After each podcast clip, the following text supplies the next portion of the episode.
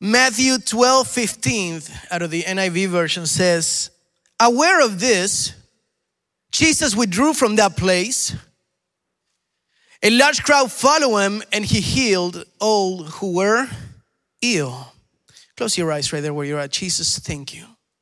Thank you for your presence in this place. Father, thank you for your presence because you have promised it.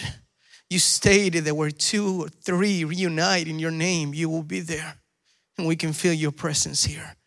Jesus, do as you please with us. Holy Spirit, walk within us, walk among us, and do what you do best, which is changes. Thank you, Jesus, for your presence. In Jesus' name I pray. Amen. Amen. You may be seated. Hallelujah. I titled today's message, When His Presence, dot, dot, dot when His presence, because I believe that when His presence is there, something happens.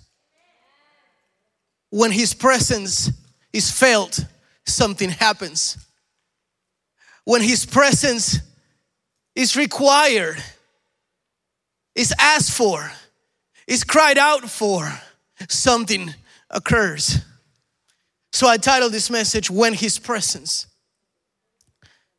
And if we were to read the other verses of uh, uh, 14 and 13 in the same uh, uh, chapter of 12, we will see that in the verses before, Jesus was healing on a Saturday. And the Pharisees were getting on him. Like, hey, you're not allowed to do this on a Saturday. You know, and, and but everyone witnessed it. Everybody was able to see what Jesus did on that Saturday. So now, all the Pharisees had something against Jesus, and this is uh, where we find ourselves in verse uh, 15. Aware of this, aware that all the Pharisees had something against Jesus for doing something so great on a Saturday, Jesus withdrew from that place. Jesus left that place. So Jesus' presence was in a place, but they did not want him. So what did Jesus do? He left, he withdrew himself from that place. Because there's not a better thing than to be wanted somewhere. Right? If I were to tell somebody this morning, what are you doing here? Well, well no, no, you're, you're not supposed to be here. You don't deserve to be in this place. How would you feel? Ashamed. You, you will feel, you will get all red, like I usually do.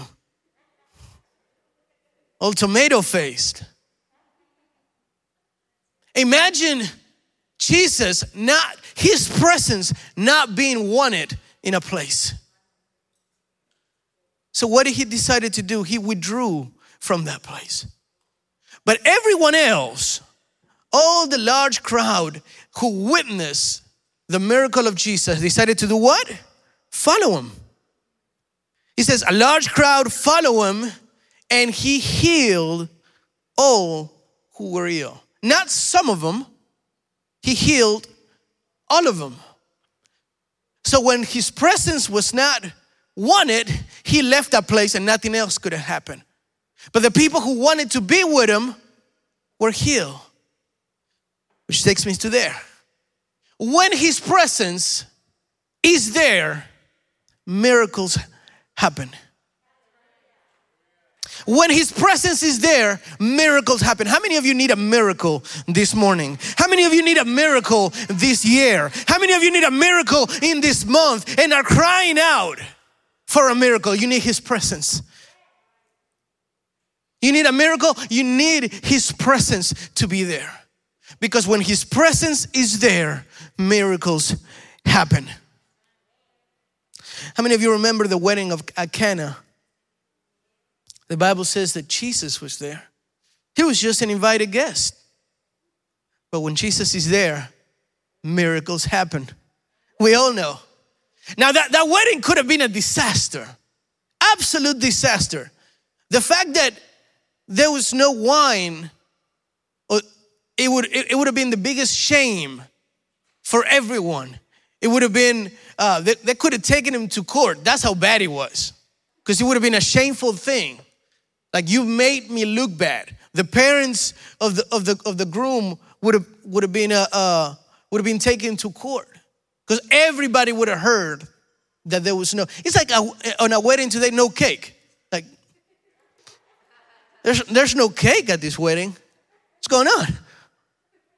We got pupusas. It's not the same.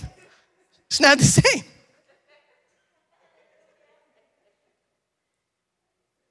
So imagine, you know, you order the, the caterer comes with mask on and brings him the cake and like, no, we, we, we ran out of cake, so I'm sorry.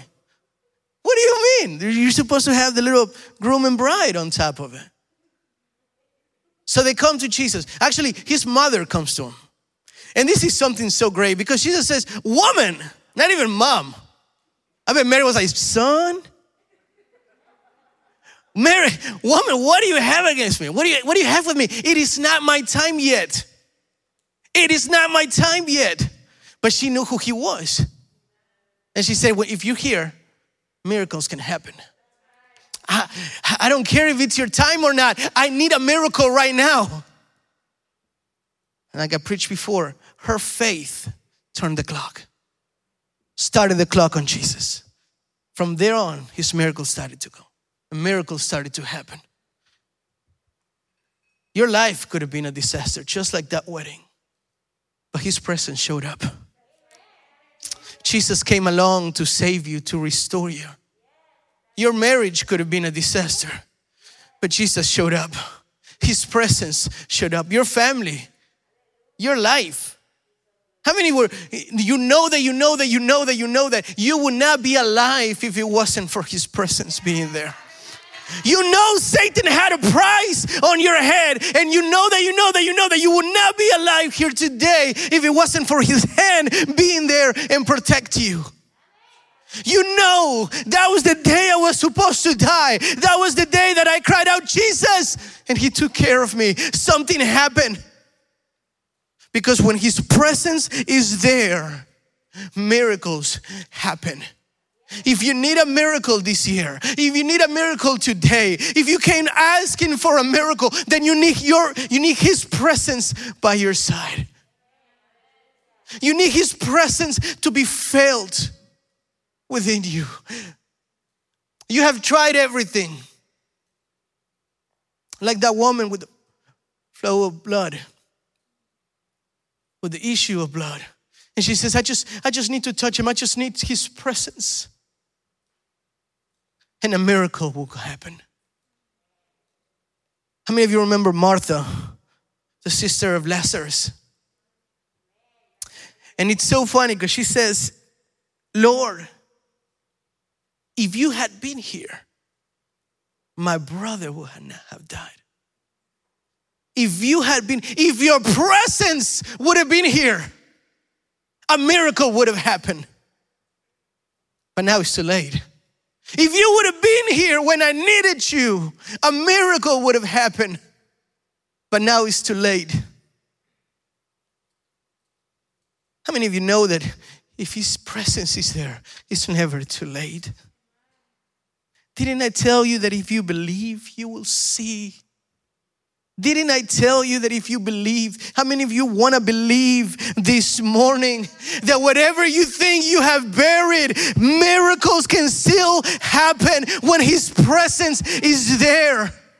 Whatever you thought has been buried, miracle can still happen.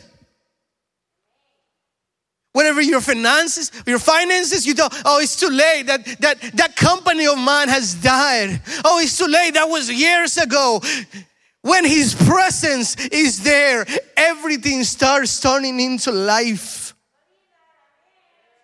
Can you believe that this morning? The Bible says in the beginning, he made the earth and the heavens. And then there's a time frame between the next verse. Because it says that the world was void. But something needed to happen because God wanted to do something. God didn't make a void world, He made it perfect. Something happened. I'm not gonna get all theological in, in those in the verses, we'll never leave here. But the Bible says that the Spirit of God started moving Because when His presence starts to move, everything starts going back into order. When His presence is there, there is no more chaos. If there's chaos in your life, you need His presence with you. If there's chaos in your finances, you need His, his presence with you. If there's chaos in your family, in your marriage, within your body, within your mind, you need His presence with you. Because no matter how dead you think something is, when His presence is there, miracles happen. That's what I want to speak to you this morning about being able to appreciate His presence and understanding the power of His presence. Because other than salvation, which is the greatest gift, His presence is the second greatest gift to us. Because it's not like He said, I saved you, now go on. Is I saved you, now I want to spend the rest of my life right next to you. His presence means everything. So if you're saying it's too late to apologize, it's not. It's not. Because when His presence is there, miracles, no matter how dead it seems, can still happen. Can you speak, can you speak life into that? Can you speak that into your life when the enemy is telling you something and saying, No, just go ahead and bury it? Say, No, if His presence is with me, He can still make something happen. If His presence is with me, He can still make it. It doesn't matter what the doctor says, it doesn't matter what my wallet says, it doesn't matter if His presence is with me. I will just wait because I know that I know that I know that something can still happen. Point number two when His presence is there, conviction of our reality happens. Let's go to John chapter 8.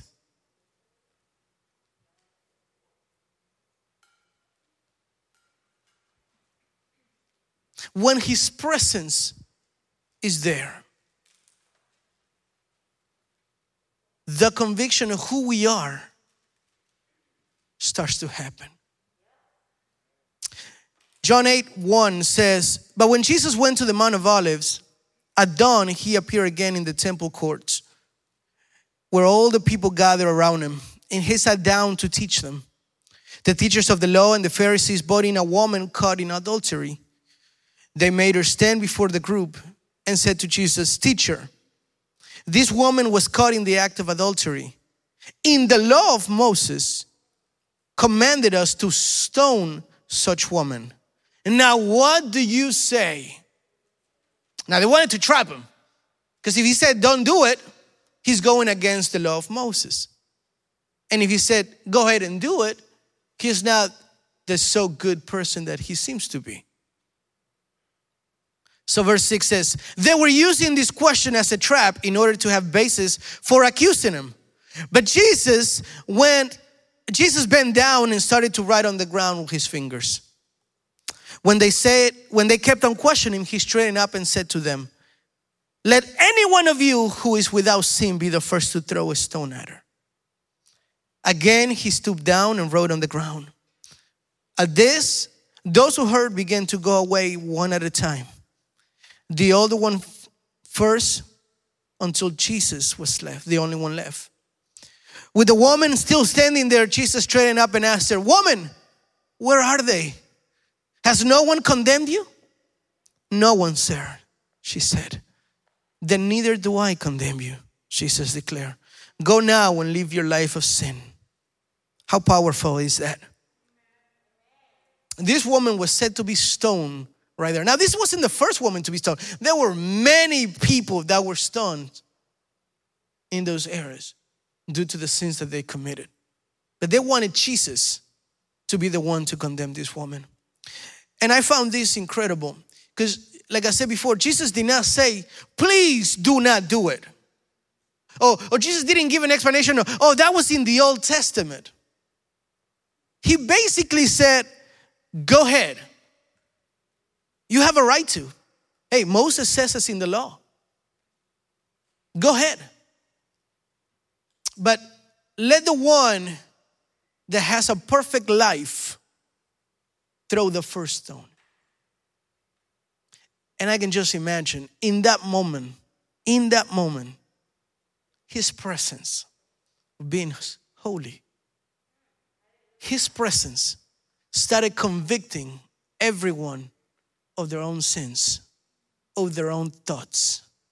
Can you imagine the presence of conviction that there had to be right there in that moment where everyone is set to stone this woman? And in a matter of a minute, everybody starts going on their minds of this is what I just thought of. This is what I was going to do. This is who, what I wanted to do with that brother. This is who I cursed. This is what I was mad about. And every single thought started bringing up in their own lives to the point where they dropped their stones and say, I have, I have nothing. My life is not where I need to be. Therefore, I cannot stone this woman because I also deserve to be stoned. Are you following me this morning? The presence of God when He's there, there is a conviction of who we are and our identity. And let me, let, let, me, let, me, let me stay here for a minute because I think this is very, very powerful. When God is present in your life, when His presence is there in your life, you understand the grace that has fallen upon you lets you see the grace that you need to put upon others. So, therefore, because he did not judge me, I cannot judge others. Because he did not point his holy finger in me, I cannot point my finger at others. His presence makes me understand that I absolutely need him. That before his eye, I deserve to be stoned. I deserve to be in jail. I deserve to be very, very, very far away from His presence. But because of His grace, because of His love, because He decided not to condemn me, I am standing. And when I have His presence, I have that reality. I know who I am. I know I've been forgiven. Therefore, I am now forgiving others the other side of this. When His presence is not there, we do not understand the grace that has been bestowed upon us, the love that has been bestowed upon us. Therefore, now we try to stone everything and everyone around us. And all we do is say, When can I throw my first stone? Ooh, I've been waiting. I've been practicing my aim. And we're just waiting for somebody to do something wrong to be the first one to throw that stone. We're waiting, waiting to say, I told you so. I told you he wasn't gonna make it. I told you she wasn't gonna make it. Instead of saying, Lord, just the way you had mercy on me, had mercy on them. Lord, I did not deserve to be forgiven. I did not deserve to be before your presence. Now allow them to be in the same situation that I am. Forgiven when we are in His presence, we understand who we are as children of God, as a light in the world. And all we got to do is shine our light to the rest of the world. Not hide it, not say, I will not go into the darkness, but shine in the middle of it. His presence does not make you better than everyone else. It sets you as a standard to catch everyone else and put him in the same situation as you are. See, the Pharisees, those who taught the law, didn't need to be pointing at her and say, Lord, should we stone her at the count of three? Or what should we do? And say, Lord, how can we lift this woman up and put her to the standard as to where we are? Does that make any sense to us? Because Jesus was the only one that had the right to condemn this woman. And he said, I do not condemn you. And in his presence, everyone, everyone was able to see where they stand before God.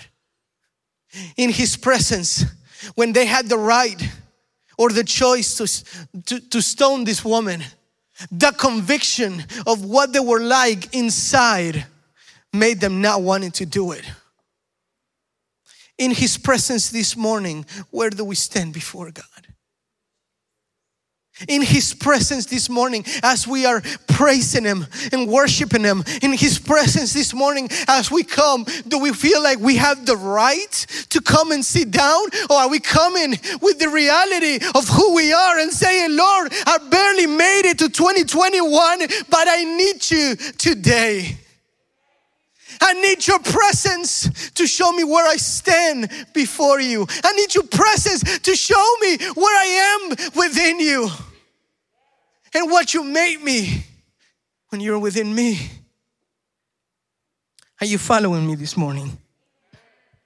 See, when, when His presence is there, the conviction of our reality starts to happen. Maybe you need to remind yourself who you are in him which is which is also the great thing when you are in his presence you realize that you are a prince that you are not forsaken that you are a woman of god that he that you are the apple of his eye, of his basket. You are everything to him because he gave everything for you. That's what his presence should make you feel. How many of you remember the story of Zacchaeus? Zacchaeus did not, he knew where he stood up. See, the, the pre- I just said the presence of God makes us feel the conviction of what uh, reality is. He knew where he stood. He said, I cannot, I don't have the guts to get close to Jesus. Let me get up on this tree.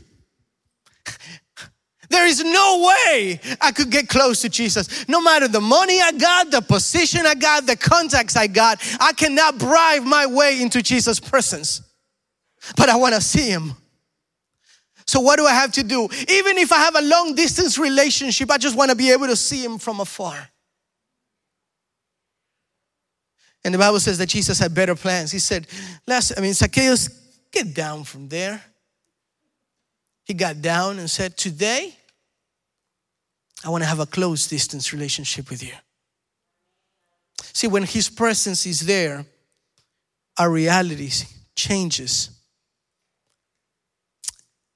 I love it because uh, there's a verse that says, But Zacchaeus stood up and said to the Lord, Lord, Lord, here and now, I give half of my possessions to the poor. And if I have cheated anyone out of anything, I will pay back four times that amount.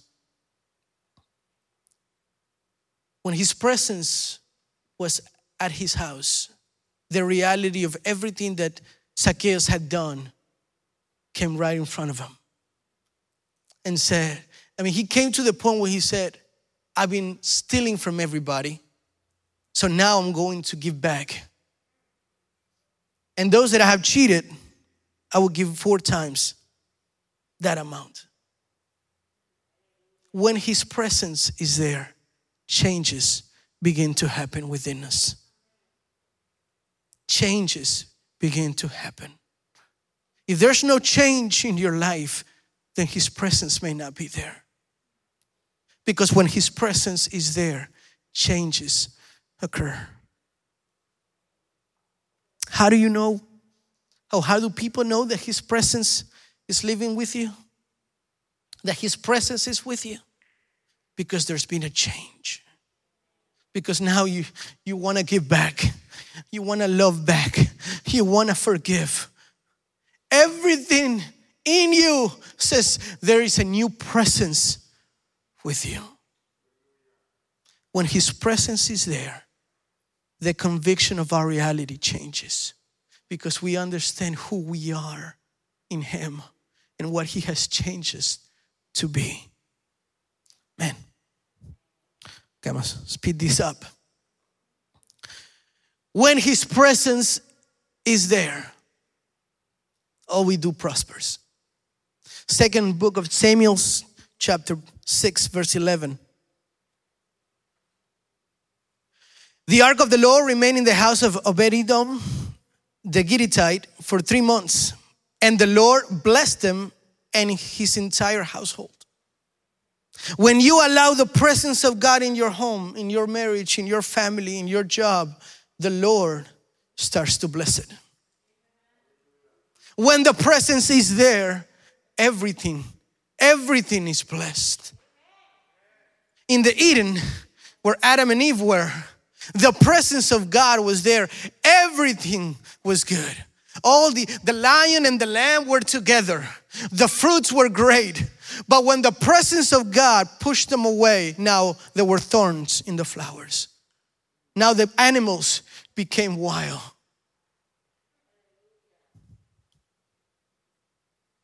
Are they thorns on your roses this morning? We need to bring the presence of God back into our lives. Because when His presence is there, everything starts to prosper. Now, I'm not saying everything is going to be great every single day of your life and not anything will ever be go bad. But I'm saying when His presence is there, everything just prospers.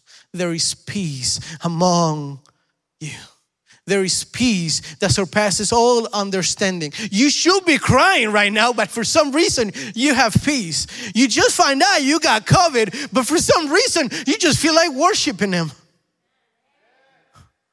You just find out everything is not going the way you were planning to, but His presence is there with you, and everything. David said, Man, I can't have the ark of God. I, I, ju- I just can't have it right now. He was scared. So we're just gonna drop it in the houses, in the house of Obed-Edom. He's like, I'll have it. If you don't want it, I'll have it. And he had it for three months, and absolutely everything in his household prosper. This morning, you have two choices. You can either grab the presence of God and take it with you wherever you go, or you can have somebody else have it and you can see them prosper and you can see them have a peace that surpasses all understanding. You can see them walking straight in the middle of the storm. Because when His presence is there, everything prospers. There's a protection when His presence is there. Do you remember the, the story of Job? And the Lord said to, Jason, to Satan, Have you considered my servant Job? There is no one on earth like him. He is blameless and upright, a man who fears God and shuns evil. Does God, does Job fear God for nothing? Satan replied, Have you not put a hedge around him and his household and everything he has? You have blessed the work of his hands so that his flocks and herds are spread throughout the land. You have blessed them when His presence is there, everything prospers. Everything. So I ask you this morning do you want His presence? Because when His presence is there, we are protected. Daniel in the den of lions, remember? When the king came to him and said, Daniel, you serve the living God. You have always served him faithfully. So has he been able to save you from the lions? You always done right by God. Was he able to save you? Daniel answered, Your majesty, may you live forever. My God sent his angel, and his angel shot the mounts of the lion. Nothing can touch me. When his presence is with you, Satan cannot destroy you. Situations cannot destroy you. Bad news cannot destroy you. It doesn't matter what the economy says, who's president or who's not. If His presence is there with you, you are protected. He promised, when you pass through the waters, I will be with you. And when you pass through the rivers, they will not sweep over you. When you walk through the fire, you will not be burned. When His presence is there. How many of you need His presence this morning? I know I do. Because for the next 10 minutes, I want to speak when His presence is not there. Because that's the worst thing that can happen to a man. To not be able to have His presence. Samuel, 1 Samuel chapter 16, verse 14. I'll be reading of the New Living Translation.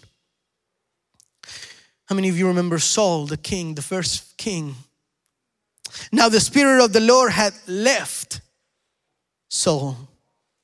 And the Lord sent him a tormenting spirit that filled him with depression and fear. When the presence of God is not there, depression and fear, does that sound like something that's happening in today's world?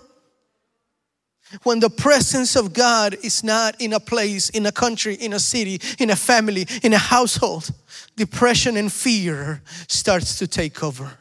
Nothing makes you happy.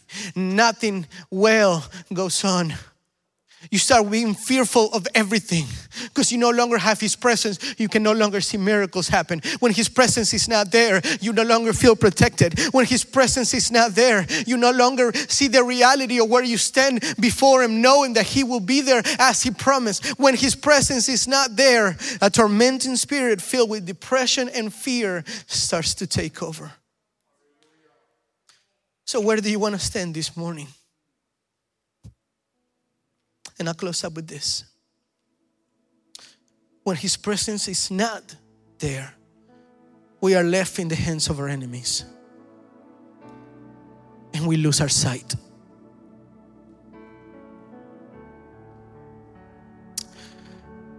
How many of you remember the story of Samson? It says, When Delilah saw that he had told her everything, she sent word to the rulers of the Philistines Come back once more. He has told me everything. So the rulers of the Philistine returned with the silver in their hand. After putting him to sleep on her lap, she called for someone to shave off the seven braids of his hair and so began to subdue him. And his strength left him. Then she called Samson the Philistine. Then she called, Samson, the Philistines are upon you. He awoke from his sleep and thought, I'll go out as before and shake myself free. I've been here before, I got this. And this is the saddest verse that I ever read in the Bible. But he did not know that the Lord had left him.